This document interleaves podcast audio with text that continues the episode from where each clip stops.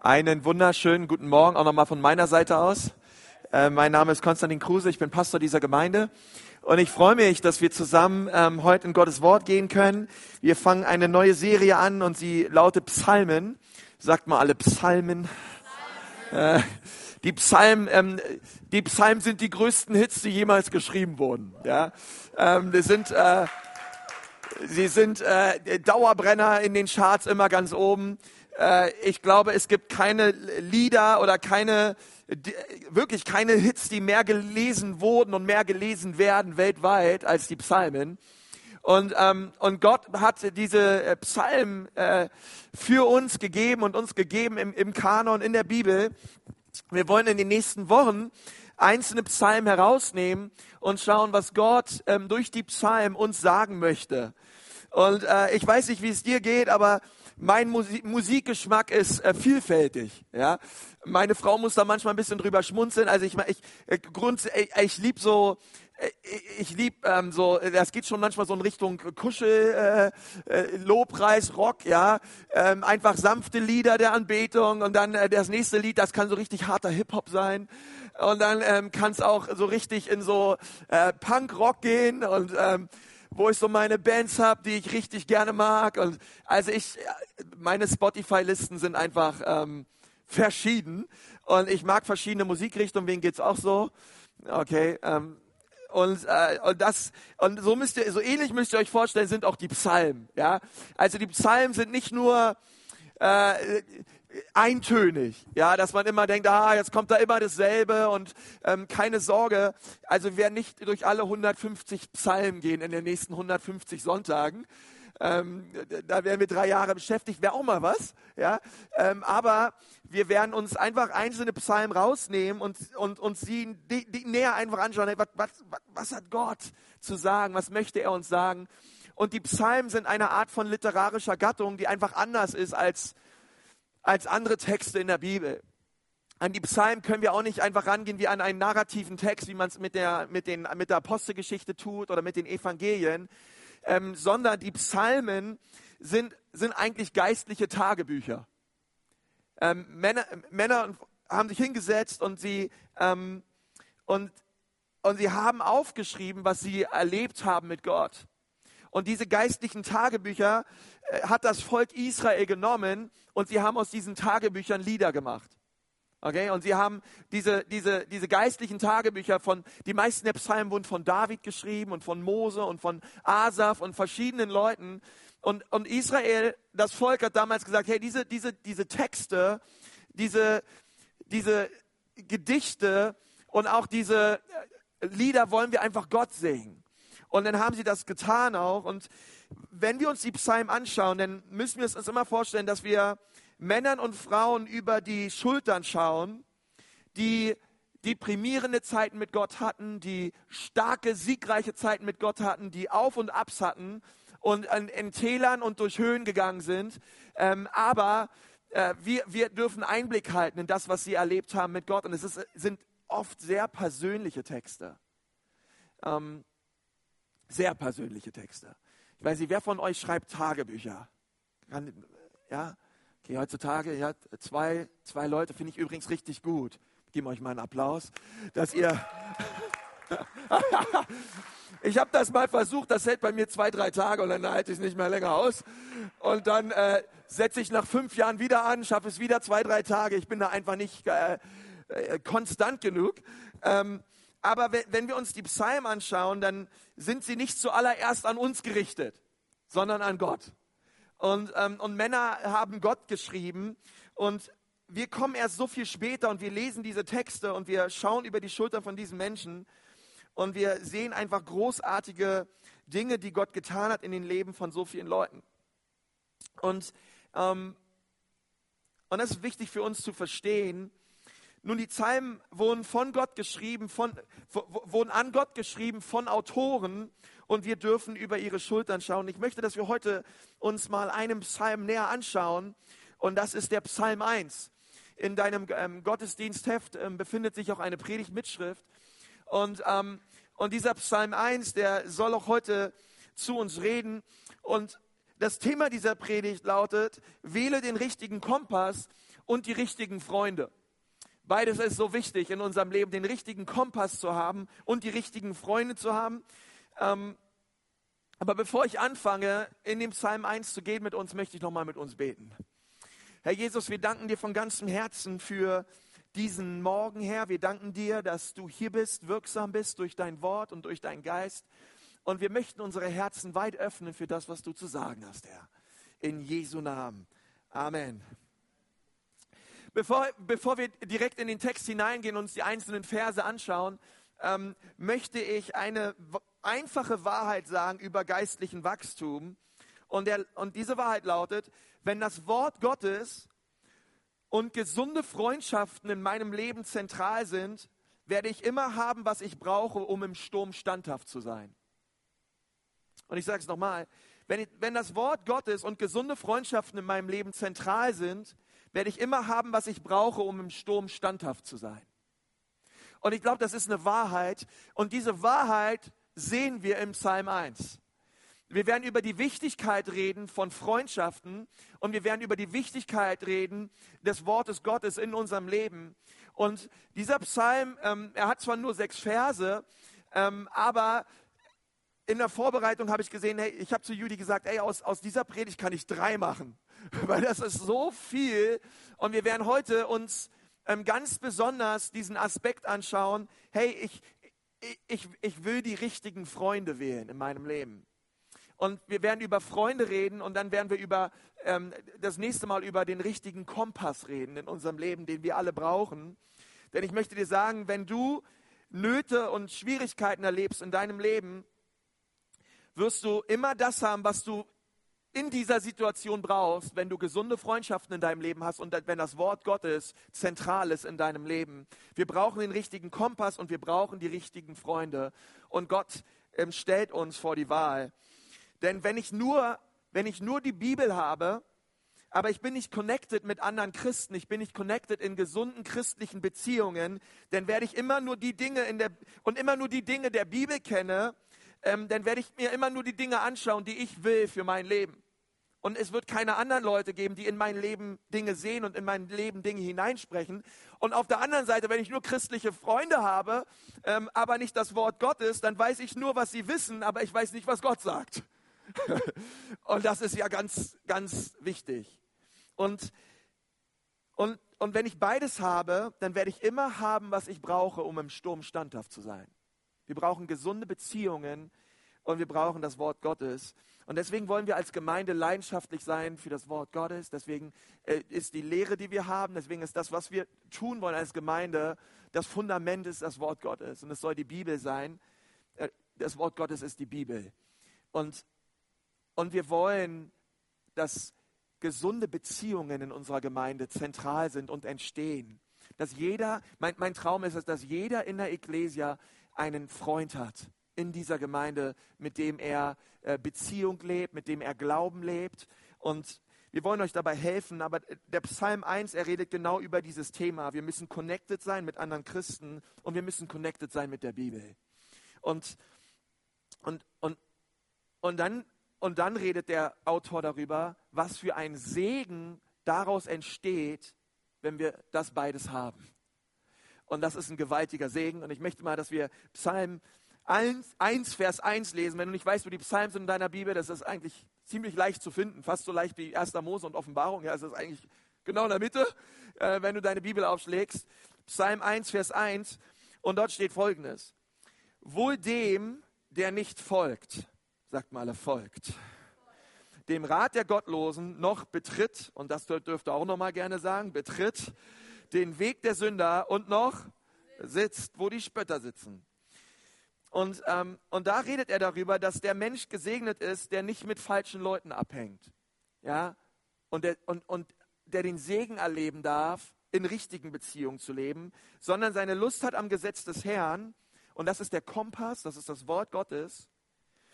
Und, ähm, und dann sagt er, der darüber nachsinnt Tag und Nacht. Und jetzt kommt die Verheißung. Der ist wie ein Baum, gepflanzt an Wasserbächen, der seine Frucht bringt zu seiner Zeit und seine Blätter verwelken nicht. Und alles, was er tut, gerät wohl oder gelingt ihm. Und dann sagt er weiter, nicht so die Gottlosen, sondern sie sind wie Spreu, die der Wind verweht. Darum werden die Gottlosen nicht bestehen im Gericht, noch die Sünder in der Gemeinde der Gerechten. Denn der Herr kennt den Weg der Gerechten, aber der Weg der Gottlosen führt ins Verderben. Zwei Dinge. Wir brauchen die richtigen Freunde und wir brauchen den richtigen Kompass in unserem Leben. Und es gibt hier in dem ersten Vers drei zentrale Schlüsselbegriffe und das sind diese drei Wörter folgt, betritt und sitzt. Und ich weiß nicht, ob du da diese Steigerung erkennst, ähm, wie, wie man über zwischenmenschlichen Beziehungen, wie, wie man in etwas hineingezogen wird. Das ist das, was der Autor hier meint. Ähm, zuerst folgst du, okay, du bist alle zwei Wochen mal mit dabei. Okay, wenn deine Freunde etwas tun und du folgst ihm und du bist am Start und irgendwann bist du nicht mehr nur alle zwei Wochen am Start und folgst ihm, sondern irgendwann betrittst du auch ihren Weg. Okay, irgendwann wird es regelmäßiger und du wirst hineingesogen in, ähm, in, in, in, in ungute Dinge, in, in, in schlechte Beziehungen, die dir nicht wohltun, die dir nicht gut tun. Und das ist eine ganz interessante Steigerung der Verben hier. Und dann bist du, folgst du ihr nicht nur oder betrittst nicht nur ihren Weg und machst ab und an immer öfter mit, sondern dann fängst du an und du ziehst den Stuhl an, an, an Tisch und du sitzt bei ihnen. Und du bist, bist mit ihnen zusammen, du bist mit ihnen befreundet. Und das, was sie tun, tust auch du. Und, und das ist interessant zu sehen, von, von Folgen, ja, ein bisschen dabei sein, bis wir betreten diesen Weg und dann fühlen wir uns bereits dort zu Hause, wo die Gottlosen sind. Und das ist eine negative Steigerung, die wir hier sehen. Und es gibt eine interessante Geschichte im Alten Testament, die genau diese negative Steigerung sehr gut veranschaulicht. Und ich kann mir vorstellen, dass der Autor dieses Psalms an diese Geschichte dachte. Und das ist die Geschichte von Abraham und Lot. Ihr wisst, dass ähm, Abraham und Lot gemeinsam unterwegs waren. Ähm, Lot war ja Abrahams Neffe und äh, sie, ja, sie waren zusammen unterwegs und Gott hat sie sehr reich gemacht. Sie hatten riesige Herden, riesige Felder und Gott hat das gesegnet, was sie getan haben. Und sie wurden so reich, ähm, dass Abraham eines Tages, ey, wir müssen uns irgendwie teilen. Okay, deine Herden sind so riesig, meine Herden sind so riesig. Und ehrlich gesagt, also unsere, unsere Autos, wir haben schon so viele, die passen nicht mehr in die Garagen hier rein, okay? Ähm, wir müssen mal irgendwie schauen und da, auch unsere Arbeiter und so weiter, die fangen schon an, sich so ein bisschen zu streiten und so, weil wir einfach nicht genug Platz haben. Und, ähm, und, und Abraham sagt zu seinem Neffen Lot, hey, schau dir mal das Land an, wo wir gerade sind.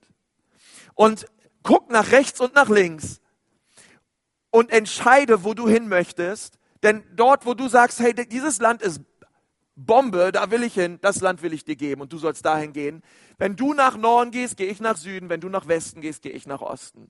Und Lot hat sich das Land angeschaut und er, und er hat über ein Tal geschaut, was sehr fruchtbar war, was bewässert war, was einfach ähm, gut aussah. Und er hat zu Abraham gesagt, hey Abraham, da will ich hin. Und Abraham hat gesagt, gut gesagt, getan Gott segne dich, äh, geh in dieses Gebiet. Aber in diesem Gebiet gab es auch Städte, die uns ziemlich bekannt vorkamen. Zum Beispiel Sodom und Gomorra.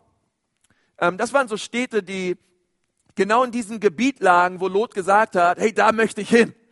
Das ist das Land, was ich einnehmen möchte. Und Lot wohnte auch in diesen Städten.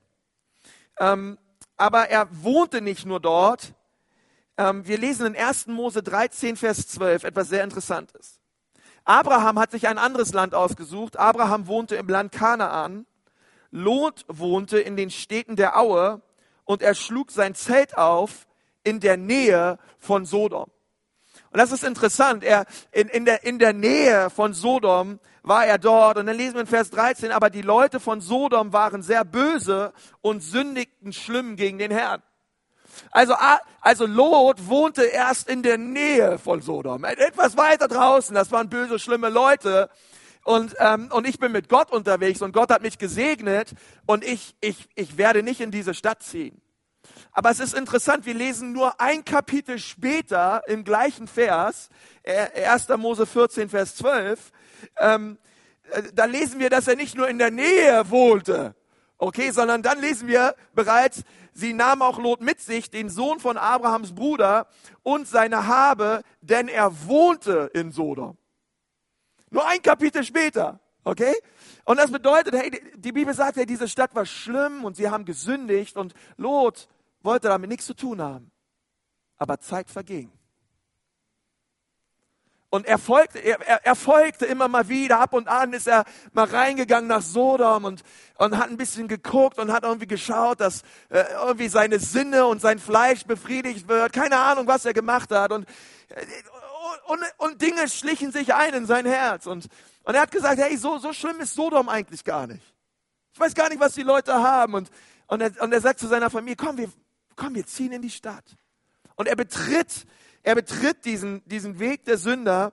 Und dann lesen wir in Kapitel 19, fünf Kapitel später, ähm, dass der Engel des Herrn kam, weil Gott hat das übel gesehen in Sodom und Gomorra.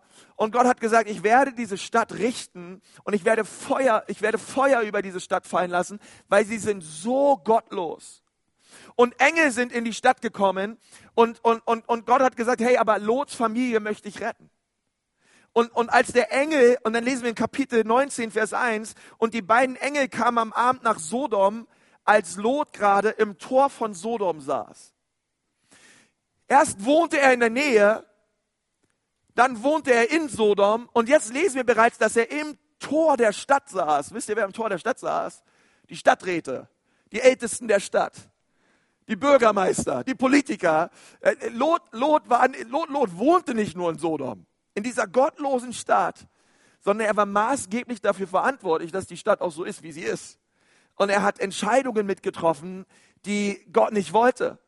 Und er war, versteht ihr, er war nicht nur ein, ein Sodomiter, sondern er war, hey, er war Politiker dort. Er hat, er, er, er, er, er saß im Tor der Stadt. Und der Psalmist, als er das geschrieben hat, er wusste, vielleicht hat er sich an diese, an diese Geschichte erinnert. Und hat gesagt, hey, passt auf dass ihr nicht seid wie Lot, denn es gibt diesen negativen Sog, wo wir nur am Anfang nur folgen und dass wir irgendwann betreten und dass wir irgendwann nicht nur betreten, sondern dass irgendwann hinsetzen und mitten dort sind, wo wir eigentlich nicht sein sollten. Und deswegen müssen wir aufpassen, mit wem wir unsere Zeit verbringen. Kann da irgendwer ein Amen zu sagen? Wir müssen gut aufpassen, ihr Lieben, ähm, in welche Beziehung wir investieren. Ähm, aber es ist interessant, äh, ich dachte in der Predigtvorbereitung, also ähm, vielleicht sitzt du hier und denkst, ey Konsti, ja, das stimmt auch irgendwo. Ähm, aber wenn, wenn wir jetzt nach Hause gehen würden, jeder von uns würde etwas anderes darunter verstehen. Ja, einige würden, würden das vielleicht sehr streng auslegen und würden sagen, hey, Koffel, Kartoffelsack über den Kopf, ja. Ich gehe in den Keller und ich warte, bis der Herr Jesus wiederkommt und ich singe Kumbaya, bis meine Kehle nicht mehr kann. Und, ähm, und ich, ich, ich schotte mich völlig von allem ab in dieser Welt. Und ein anderer würde sagen, na ja, so schlimm wie Adolf Hitler ist er ja nicht, ja. Ähm, also ein bisschen da, ach komm, ist doch nicht so schlimm, ne? Und wir alle, wir alle würden das irgendwie unterschiedlich auslegen, was für uns Beziehungen sind, die gesund sind. Aber wisst ihr, was so gut ist? Es gibt einen Kompass und das ist das Wort Gottes. Und das Wort Gottes sagt uns, welche Beziehungen für uns gut sind. Okay, und nicht unsere Gefühle, nicht, nicht etwas, wo wir sagen, ja, ja, aber oh, komm, so schlimm ist es doch nicht, sondern die Bibel sagt uns ganz klar, welche zwischenmenschlichen Beziehungen und welcher zwischenmenschliche Umgang uns gut tut. Und, und ich, möchte, ich möchte gleich sagen, ähm, wenn wir über Freunde jetzt reden, dass wir sind dazu berufen, mit jedem Menschen abzuhängen. Aber wir sind nicht dazu berufen, jedem Menschen zu folgen. Wir sind dazu berufen, mit jedem Menschen abzuhängen und Zeit zu verbringen, ohne Frage. Aber wir sind nicht dazu berufen, jedem Menschen zu folgen. Und das, und das, ist, das ist das, was wir in, in, in dem Leben Jesus sehen. Jesus hing mit, mit Menschen ab, mit, mit Prostituierten ab, mit Zöllnern ab, mit Leuten, die Leute über, über den Tisch gezogen haben. Jesus, Jesus, Jesus hing mit den schlimmsten Sündern ab. Und zwar hing er so sehr mit ihnen ab, dass die religiöse Elite gesagt hat, Jesus, so wie du drauf bist, du kannst unmöglich Gottes Sohn sein. Du musst dich distanzieren von diesen Menschen. Jesus hat gesagt, nein, ich bin nicht gekommen, um, um, um, um, um Gerechte zu rufen, sondern Sünder zur Buße. Und deswegen will ich Zeit mit ihnen verbringen, weil ich weiß, das Licht scheint am hellsten in der Dunkelheit. Und er, und er, versteht ihr? Aber der Unterschied war, er ließ sich nicht von ihnen beeinflussen.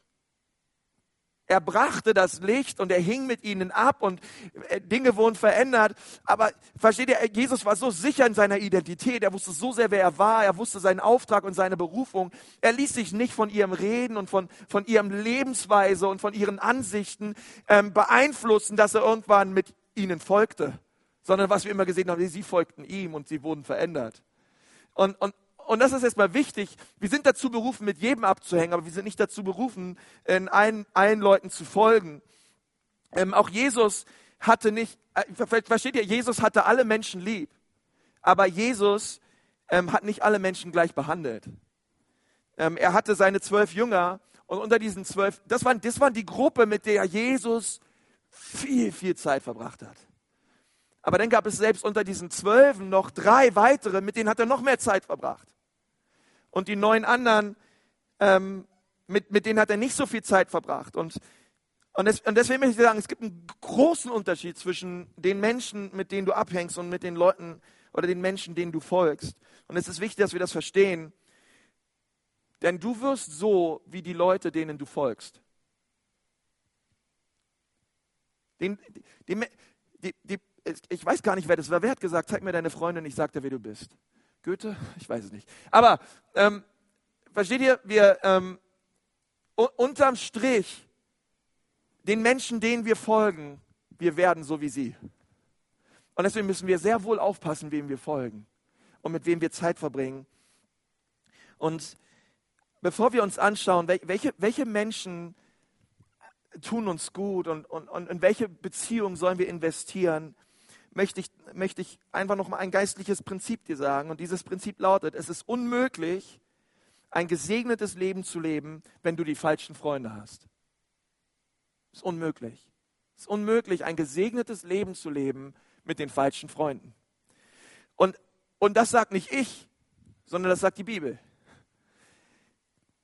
Und wir lesen in, in, in drei Versen, wo genau das steht. Wir lesen in 1. Korinther 15, Vers 33. Lasst euch nicht täuschen, schlechter Umgang verdirbt auch den besten Charakter. Sprüche 14, Vers 7. Geh weg von den dummen Menschen. Okay, das ist jetzt keine besonders äh, äh, jugendliche Übersetzung, das ist Schlachter 2000, ja. Äh, da steht wirklich so im Grundtext, ja. Geh weg von dem dummen Menschen. Du hörst doch nichts Gescheites von ihm. Okay? Und Sprüche, Sprüche 13, Vers 20, ein sehr interessanter Vers. Wer mit Weisen umgeht, wird weise, aber wer sich mit dem Narren einlässt, dem wird es schlecht gehen. Wer mit weisen Menschen umgeht, der wird weise.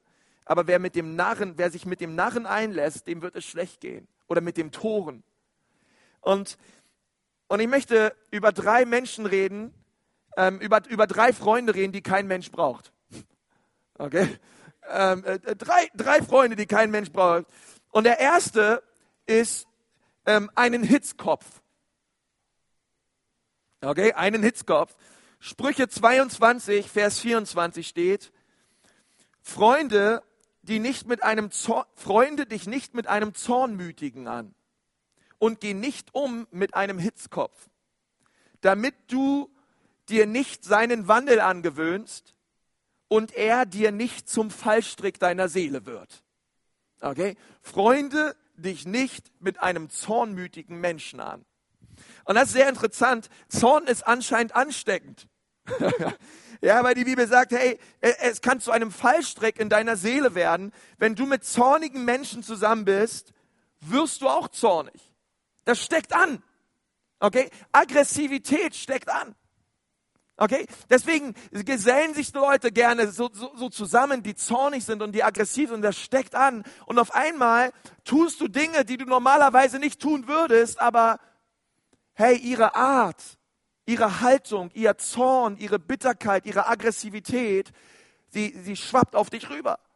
Und sie überreden dich auf einmal Dinge zu tun, die du so nie tun würdest. Okay? Und das ist wichtig, ähm, weil, weil hey, wir werden in Dinge reingezogen. Und die Bibel sagt ganz klar, hey, freunde dich nicht mit ihnen an.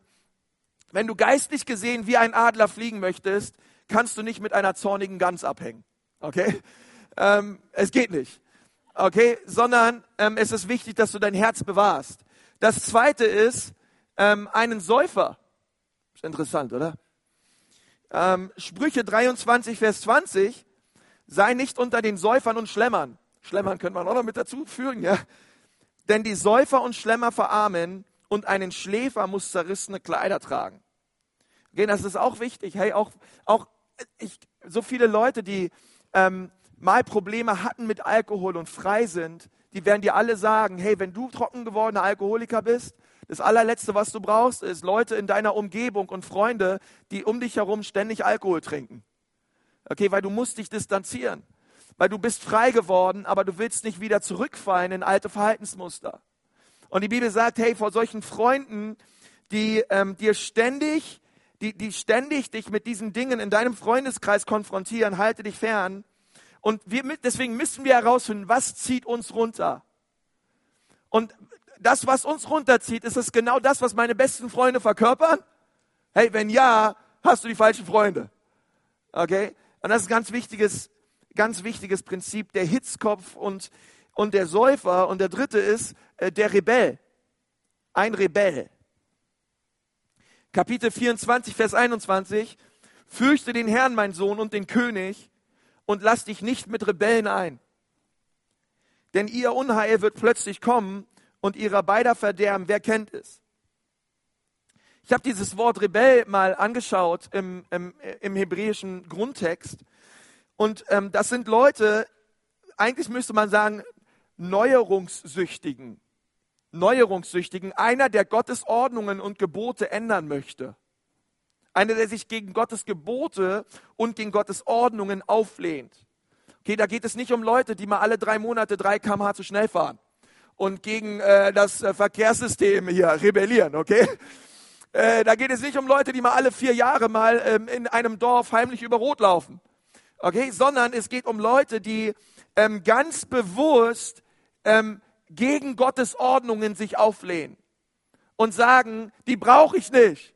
Ich bin mein eigener Gott, ich bin mein eigener Herr. Und, ähm, und ich möchte dir sagen, hey, ich war ich war als, als, als Teenager ganz schön rebellisch. Deswegen möchte ich dir als Eltern mal, ich möchte euch als Eltern mal Mut machen. Steckt euren Kopf nicht in Sand, wenn eure Kinder rebellisch sind. Ähm, Gebet verändert viel. Ja, und, und äh, liebevolle Beziehungen verändert viel. Aber auf der anderen Seite dürfen wir uns auch nichts vormachen, dass, ähm, und, und sagen, na ja, unser Kind ist schon stark genug. Ja, der wird schon irgendwie schaffen mit diesen Rabauken da. Ähm, nee, schafft er nicht. Okay? Da, da, das, was mich immer am meisten runtergezogen hat in meinem Leben als Teenager, waren immer die falschen Freunde. Okay, es waren immer die, die, die Leute, die, die mich auf einmal zu Dingen überredet haben und, und mich beeinflusst haben, die ich eigentlich nicht wollte. Aber in, ihrer, in ihrem Umkreis gehörte ich einfach mit dazu. Okay? Und, ähm, und du hast einfach mitgemacht. Okay, zum Schluss drei Freunde, die jeder Mensch braucht. Drei Freunde, die jeder Mensch braucht. Ähm, Wisst ihr, David, David war ein Mann, sagt die Bibel, nach dem Herzen Gottes. Aber David war nicht perfekt. David hat gesündigt, David hat sogar gemordet. Und, ähm, und trotzdem sagt die Bibel, dass er ein Mann war, den Gott liebte und der nach seinem Herzen war. Aber ich möchte sagen, der Schlüssel in dem Leben von David war richtige Freundschaften und der richtige Umgang mit den Leuten, die ihm geholfen haben, den göttlichen Charakter zu bekommen, den er auch haben sollte und den Gott sich ersehnt hat. Drei Freunde, die jeder braucht. Das erste ist einen Samuel. Ein Freund, der mehr in dir sieht, als was vor Augen ist. Ein Freund, der mehr in dir sieht, als was vor Augen ist. Gott hat Saul als König verworfen und Gott hat seinen Geist von ihm genommen und einen Propheten namens Samuel berufen. Und dieser Prophet Samuel ist ähm, zu Isai gegangen. Isai war der Vater von David und er hat zu ihm gesagt, hey, zeig mir mal deine Söhne. Und Isai holte seinen Erstgeborenen, einen großen, stattlichen, schönen, gut aussehenden jungen Mann. Und Samuel dachte in seinem Herzen, gewiss, dieser ist der nächste König über Israel. Und der Geist Gottes hat zu ihm gesagt, nein, er ist es nicht. Und Isai, ey, der hatte einen vollen Köcher, kann ich euch sagen. Dann kam der nächste Sohn. Und Samuel schaut sich den nächsten an und sagt, oh Herr, gewiss, das ist der nächste König über Israel. Der sieht gut aus, der hat alles, was man braucht, Muskeln. Und, und der Heilige Geist sagt, Samuel, Samuel, nein, er ist es auch nicht. Und er geht die ganzen Söhne durch. Überleg mal, überleg mal, dass du als Vater sollst alle deine Söhne holen. Und du holst alle. Und der Prophet sagt, nein, keiner ist dabei. Und dann sagt er, hast du nicht noch einen Sohn? Oh ja, stimmt, ja, stimmt, ja, habe ich was vergessen. Ja, äh, ja, stimmt, da war noch was, ja. Äh, ich habe noch einen Sohn und der heißt David, aber der ist draußen bei den Schafen und der hütet die Schafe. Und Samuel, der Geist Gottes sprach zu ihm, geh raus, nimm aber dein Salböl mit.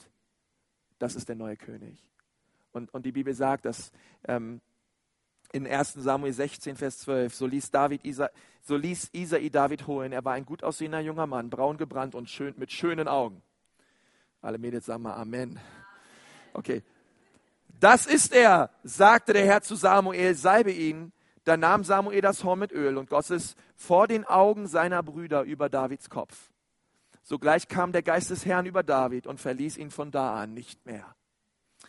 Ähm, niemand in der Familie Davids hätte gedacht, dass David mal König wird. Aber ein Mann hat mehr gesehen als das, was vor Augen war. Er hat Berufung gesehen, er hat Potenzial gesehen, er, hat, äh, er hatte den Blick Gottes.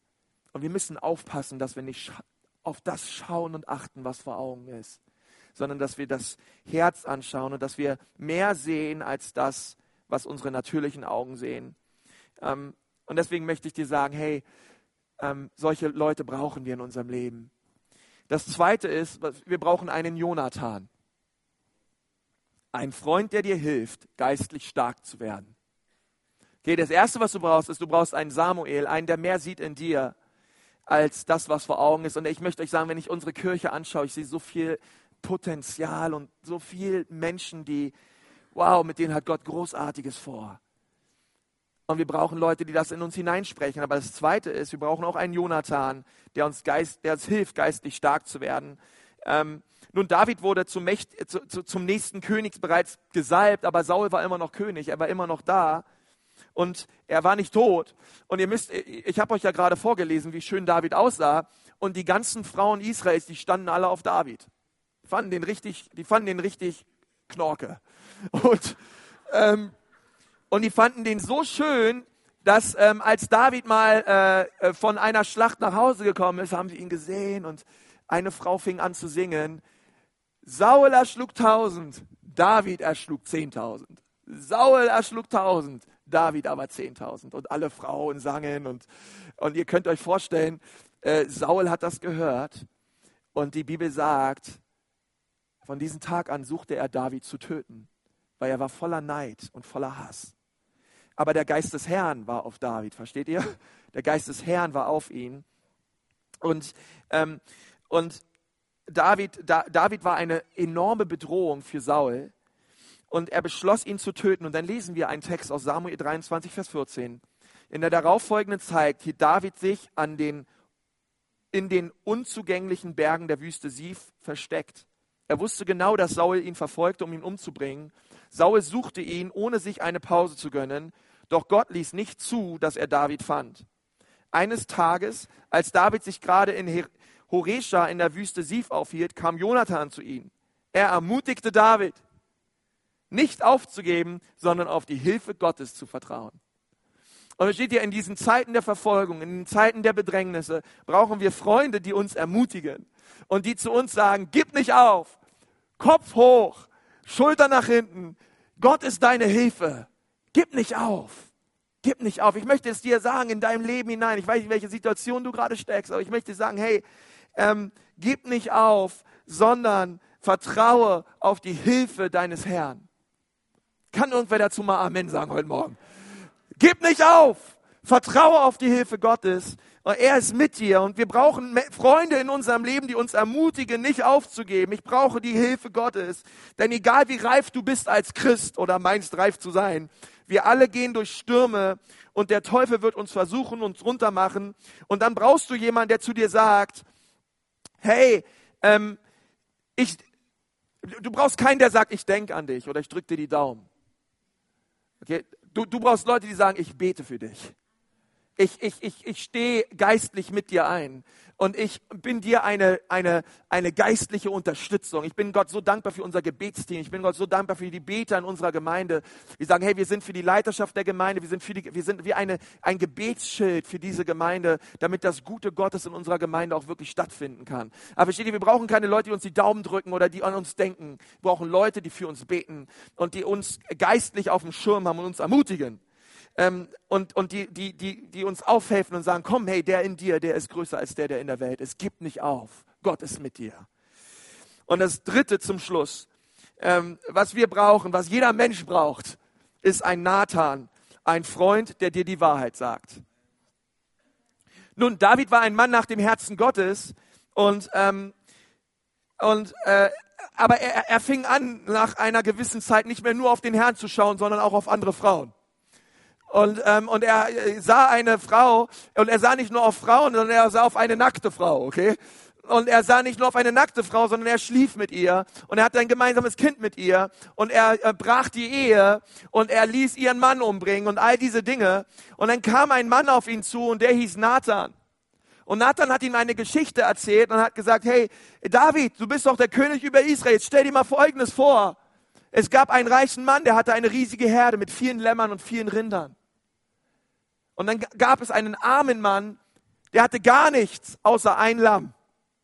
Und dann kam ein reicher Mann von der Reise nach Hause und, und dieser reiche Bauer, dieser reiche Farmer, er nahm nicht etwa eines seiner Lämmer für diesen reichen Reisenden, sondern er nahm das, das, das kleine Lämmchen von diesem Bauern, der nichts hatte außer dieses Lamm. Er schlachtete es und er gab es diesem reichen Mann zum Essen. Und David hat das gehört und er hat sich aufgeregt. Diesen Mann bringe ich um. Wer so gemein ist und so etwas tut. Und Nathan schaut ihn an und sagt, David, weißt du was? Du bist dieser Mann. Nathan liebte David so sehr, dass er ihn nicht so lassen wollte in seiner Schuld und in seiner Sünde, sondern er sprach ihn direkt drauf an. Und wisst ihr, wir, wir brauchen solche Menschen, die, die sagen, hey, schau mal das und das in deinem Leben. Das muss sich ändern. Mir sind da Dinge aufgefallen. Und du brauchst dort, versteht ihr, wir, wir brauchen Leute, die genau die Dinge ansprechen in unserem Leben. Ähm, deswegen sind in unserer Gemeinde Kleingruppen so wichtig. Deswegen ist es so wichtig, dass wir ähm, in Beziehungen leben mit Menschen in dieser Gemeinde denen wir auch über Zeit das Recht geben, Wahrheiten Gottes auch in unser Leben reinzusprechen und Dinge anzusprechen, die nicht in Ordnung sind. Aber ich möchte sagen, ein Freund spricht Dinge an. Ein Freund spricht Dinge an. Einer der, einer, der alles laufen lässt und der dich einfach machen lässt und der ein Auge zudrückt und macht, das ist nicht dein Freund. Ein Freund ist jemand, der auch über Dinge anspricht in deinem Leben, die nicht in Ordnung sind. Und ähm, und es äh, sagen die Sprüche 27, Liebe, die offen zurechtweist, ist besser als Liebe, die sich ängstlich zurückhält. Ein Freund meint es gut, selbst wenn er dich verletzt. Ein Feind aber schmeichelt dir mit übertrieben vielen Küssen. Klammer auf, Judas, Klammer zu. Wir brauchen solche Nathane in unserem Leben, die uns die Wahrheit sagen, auch wenn es weh tut. Ich möchte mal mit uns beten. Herr Jesus, ich danke dir von ganzem Herzen für diesen Morgen.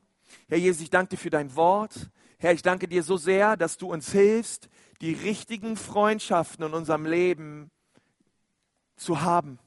Herr Jesus, ich bitte dich, Herr, dass wir den richtigen Umgang haben, dass wir richtig in die richtigen Beziehung investieren in unserem Leben. Und Gott, ich bete, dass du das tust, Vater, dass du, Herr, das, das, das tust an diesem Morgen.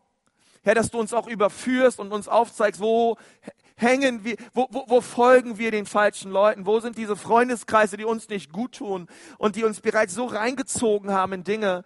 Gott, hilf uns auszubrechen. Gott, hilf uns rauszukommen. Schenk uns richtige Freunde in der Gemeinde. Herr Jesus, ich setze wirklich das frei, dass Freundschaften hier untereinander, unter Geschwistern freigesetzt werden in Jesu Namen. Herr, ich bete um Gastfreundschaft, Gott, ich bete darum, dass, dass, dass Menschen sich finden, Herr, in dieser Gemeinde sich lieben lernen und gesunde Beziehungen entstehen an diesem. Das soll ein Ort sein der gesunden Beziehungen Jesu Namen. Und Gott, ich bete, dass du das freisetzt und dass du heute Morgen zu uns gesprochen hast, Vater, dessen bin ich gewiss. Und ich bete, dass dieses Wort Frucht bringt in unserem Leben. Und ich möchte dir sagen, wir werden nach dem Gottesdienst ein Gebetsteam haben. Und wenn du merkst in deinem Herzen, wow, Gott hat zu mir gesprochen und mir sind Dinge klar geworden in diesem Leben, in, in, in dieser Predigt, in meinem Leben, die nicht in Ordnung sind. Und, und du sagst, boah, ich brauche Gottes Hilfe, ich will da raus. Lass für dich beten.